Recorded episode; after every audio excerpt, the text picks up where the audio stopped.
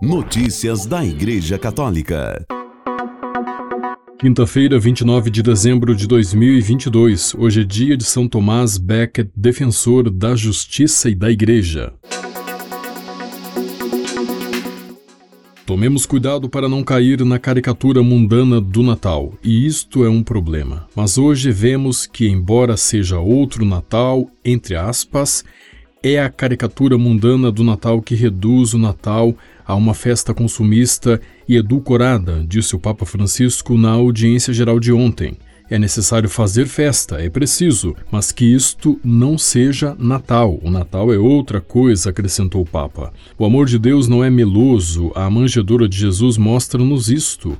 O amor de Deus não é uma bonomia hipócrita que esconde a busca de prazeres e confortos, disse o Papa, acrescentando que os nossos idosos que conheceram a guerra e também a fome sabiam no bem.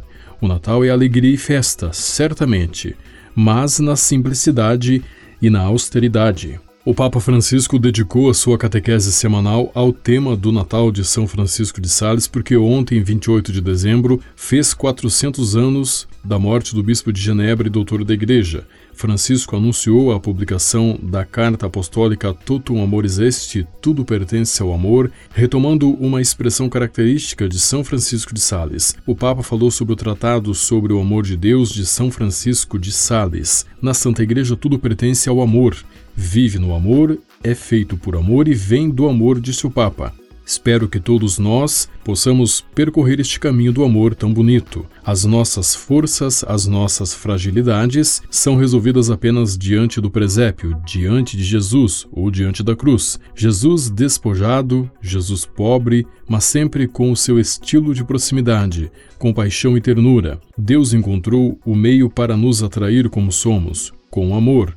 Não um amor possessivo e egoísta, como infelizmente é muitas vezes o amor humano. O seu amor é puro dom, pura graça, é tudo e apenas para nós, para o nosso bem, e assim atrai-nos com este amor desarmado e também desarmante, pois quando vemos esta simplicidade de Jesus, também nós deitamos fora as armas da soberba e vamos ali, humildes, pedir salvação, pedir perdão, pedir luz para a nossa vida para poder ir em frente, disse o Papa Francisco. Por fim, o Papa pediu: Não vos esqueçais do trono de Jesus, a manjedoura e a cruz, eis o trono de Jesus. Notícias da Igreja Católica. A Santa Sé disse que o estado de saúde do Papa Emérito Bento XVI piorou nas últimas horas, mas que a situação no momento permanece sob controle, constantemente monitorada pelos médicos. O Papa Francisco visitou Bento XVI no Mosteiro Mater Ecclesia e no final da audiência geral, informou ontem o diretor da sala de imprensa da Santa Sé Mateu Bruni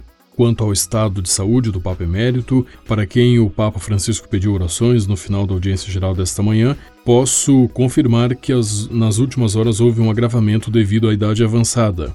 A situação no momento permanece sob controle, constantemente monitorada pelos médicos, disse Bruni. Por sua vez, o Papa Francisco pediu orações pelo Papa Emérito Bento XVI porque ele está muito doente e, no silêncio, está sustentando a Igreja. O Vatican News postou via Facebook a seguinte frase, originalmente em inglês: Oremos, Deus Todo-Poderoso e Eterno, Tu és a saúde eterna daqueles que acreditam em Ti. Escuta nossas orações por Teu servo enfermo Bento, para quem imploramos a ajuda de Tua eterna misericórdia. Por Cristo nosso Senhor.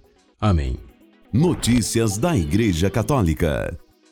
Dom Eduardo Malaspina foi nomeado ontem bispo de Itapeva, São Paulo. Até então, ele era bispo auxiliar de São Carlos, São Paulo. A posse canônica dele será no dia 11 de fevereiro do ano que vem, às 16 horas, na Catedral de Santana, em Itapeva. A Diocese de Itapeva estava vacante desde junho de 2022, quando Dom Arnando Cavalheiro Neto foi nomeado bispo de Jundiaí, São Paulo. Em mensagem à Diocese de Itapeva, Dom Malaspina afirmou que chega para cooperar como um simples operário na vinha do Senhor e para edificar o corpo de Cristo que é a Igreja. Estou levando na mala um só propósito total e absoluto: conhecer, amar e servir, realizando a continuidade dos passos do meu antecessor, Dom Arnaldo Carvalheiro Neto, tão bem mantido pelo clero e também pelas forças vivas de nossa Diocese de Itapeva, disse Dom Eduardo Malaspina.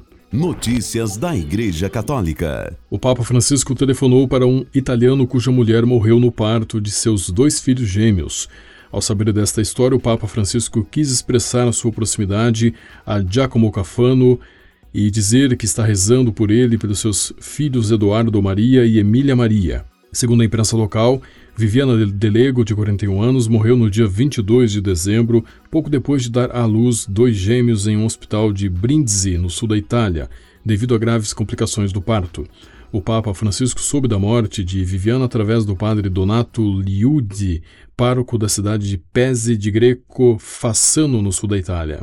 O padre contou que o Papa Francisco primeiro enviou a Giacomo Cofano uma carta pessoal em 25 de dezembro e horas depois, na tarde de Natal, ligou para ele. Notícias da Igreja Católica.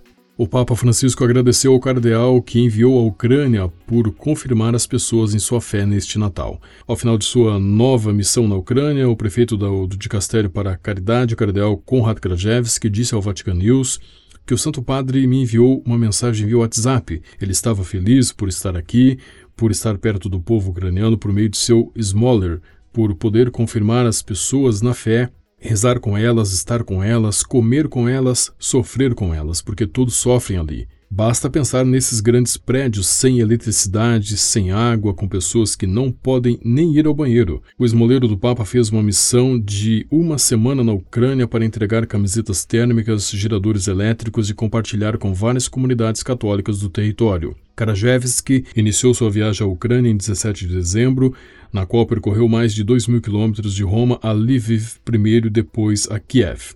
Em Lviv trouxe tantos geradores e camisetas térmicas quanto pude. Depois, com o carro cheio de roupas térmicas, cheguei a Kiev e entreguei tudo a Caritas. Eles começaram a distribuir em várias partes da Ucrânia, especialmente em zonas de guerra, disse ele. Notícias da Igreja Católica. Cinco mitos do Natal que todo católico deveria poder rebater. Primeiro mito: a árvore de Natal tem origem pagã. É falso, a árvore de Natal não tem origem pagã. A tradição vem da obra evangelizadora de São Bonifácio. Durante uma de suas viagens de evangelização no território que hoje é a Alemanha, São Bonifácio impediu que uma criança fosse sacrificada aos pés de uma árvore consagrada a Thor, deus do trovão, no dia de Natal. Depois de destruir a árvore, o santo beneditino apontou para um pequeno abeto disse: Veja como as pontas estão voltadas para o céu. Deve ser chamada de Árvore do Menino Jesus. Reúnam-se em torno dele, não na floresta selvagem, mas em suas casas. Ali haverá refúgio e não haverá atos sangrentos, mas presentes amorosos e ritos de bondade. O segundo mito: existe o espírito do Natal. A visão secular promove o espírito do Natal no final de dezembro. O único espírito que celebramos é o Espírito Santo, que recebemos em Pentecostes no dia do nosso batismo e da crisma, diz o vigário da Catedral de Maracaibo, Venezuela, Padre Silvério Osório. Esse espírito do Natal é uma mentira. Terceiro mito: Papai Noel nunca existiu. Embora seja verdade que não há habitante do Polo Norte que sobrevoe todo o planeta no dia 25 de dezembro, levando presentes para crianças bem comportadas, o personagem do Papai Noel é inspirado em São Nicolau, bispo do século IV. Quando São Nicolau era bispo de Mira, na atual Turquia, três crianças morreram devido a uma terrível fome que atingiu duramente aquela região. São Nicolau se comoveu com as três cri criaturas e implorou a Deus que as trouxesse de volta à vida. Deus ouviu suas orações e desde então São Nicolau é considerado o padroeiro das crianças. Quarto mito: Natal é você. Circula nas redes sociais uma mensagem falsamente atribuída ao Papa Francisco dizendo Natal é você. Francisco teria escrito Natal é você quando decide nascer de novo todos os dias e deixa Deus entrar na sua alma. A árvore de Natal é você quando resiste vigorosamente aos ventos e às dificuldades da vida. E o quinto mito, o Natal dura apenas um dia. Quando pensamos em Natal, a data que mais vem à mente é 25 de dezembro.